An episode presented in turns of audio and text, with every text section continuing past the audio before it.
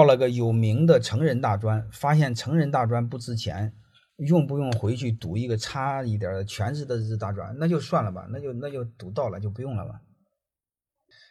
嗯，有名的成人大专不行的话，你就接着再读一个那个，嗯，紧接着再继续接着一块读，再读个本科吧。申请成人本科也申请个好点的，你像是类似这个上海交大啦、中山大学啦，申请个好点的那个成人的本科。那样的话，你再找工作应该不受太大的影响。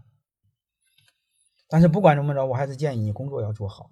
我今天还看我一个学生发那个组织什么车工、钳工，还有什么水电工、装修工、木工，什么这个这个这个什么什么考证大赛，嗯，什么比武大赛。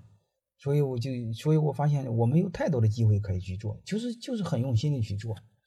所以我建议你现在工作的时候，第一好好用心。然后就是晚上就好好学习，